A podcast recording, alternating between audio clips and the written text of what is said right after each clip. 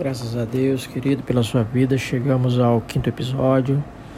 Estamos na página 24 e damos continuação. Falamos anteriormente, o último, o último texto que lemos falava sobre uma vida, um estilo de vida e uma disciplina pessoal de oração.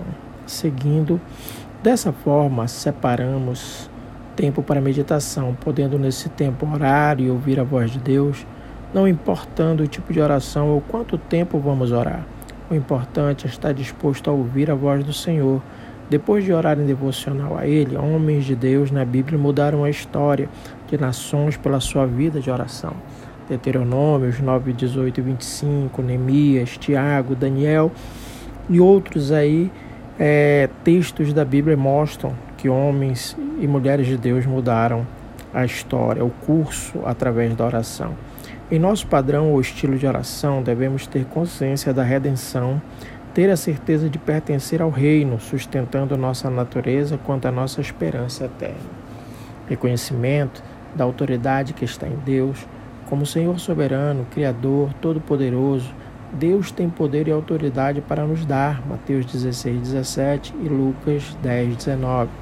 Devemos reconhecer que o Senhor está no controle de tudo e não há nada que possa resistir ao seu poder.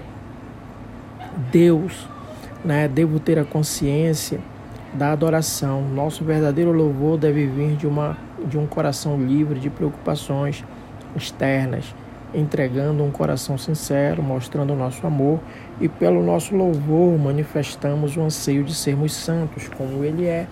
Pelo louvor somos curados e fortalecidos pela Sua esperança.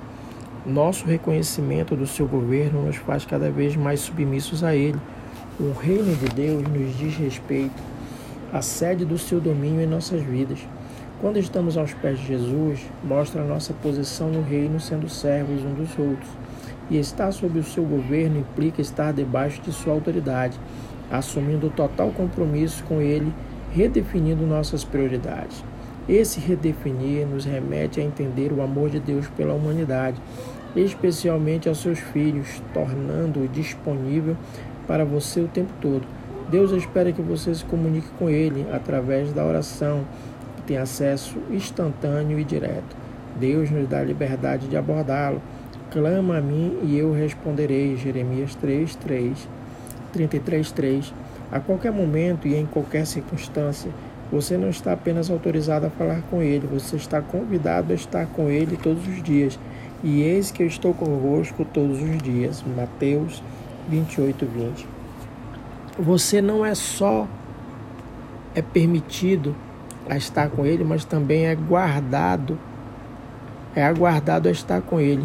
Todo o que o Pai me dá virá a mim, e o que vem a mim de maneira nenhuma o lançarei fora. João 6,37. Deve existir uma urgência em obedecer a Deus, mas há muitas situações que limitamos a obedecer. Podemos não ter habilidades reconhecidas ou treinamentos específicos em certos assuntos, mas a qualquer tempo podemos cooperar com Deus por meio da oração. Em qualquer momento e para qualquer tipo de necessidade, fomos chamados para orar, salvos pela graça de Deus para exercer o ministério de oração. Somos livres com direito à posição de filhos legítimos de Deus, imersos em uma autoridade. E podemos, inabalável, sabe? Poder inabalável, uma unção invencível, pois vem dele, vem do alto este poder para realizar coisas impossíveis por meio da oração. João respondeu e disse: O homem não pode receber coisa alguma se lhe não for dada do céu. João 3:27. O Senhor Deus disse em Êxodo 19: o versículo 5 ou 6, porque minha é toda a terra, e vós sereis para mim reino sacerdotal. O profeta Isaías declarou: Mas vós sereis chamados sacerdotes do Senhor. Isaías 61, 6. Em Apocalipse 1, 6, nos diz que Jesus nos fez reis e sacerdotes para Deus e seu Pai.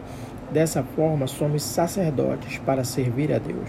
O propósito de Deus em nos designar sacerdotes é para sermos seus adoradores em espírito e em verdade, louvá-los pela sua magnitude e seu amor. Porém, não é só isso. Devemos ter um sacerdócio real, autêntico e fiel como ele é. Nosso Senhor e Salvador Jesus Cristo hoje governa o mundo por meio da oração e intercessão. Bíblia nos informa que ele está à destra de Deus e também intercede por nós. Romanos 8:34. Devemos viver esse princípio intercedendo pelos outros, assim como Cristo intercede constantemente por nós, como diz em Hebreus 7:25.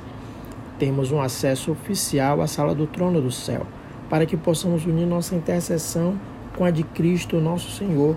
A dúvida mais latente hoje é se Jesus Cristo intercede por todos constantemente, porque a nossa intercessão é necessária. Deus se agradou em embutir em seu plano eterno a cooperação dos seus filhos com Cristo em seu papel de intercessão e governo no hoje. Amém, queridos? Paramos na página 30 e seguiremos no próximo episódio, episódio 6, a partir da página 31. Fica com Deus e que Deus te abençoe.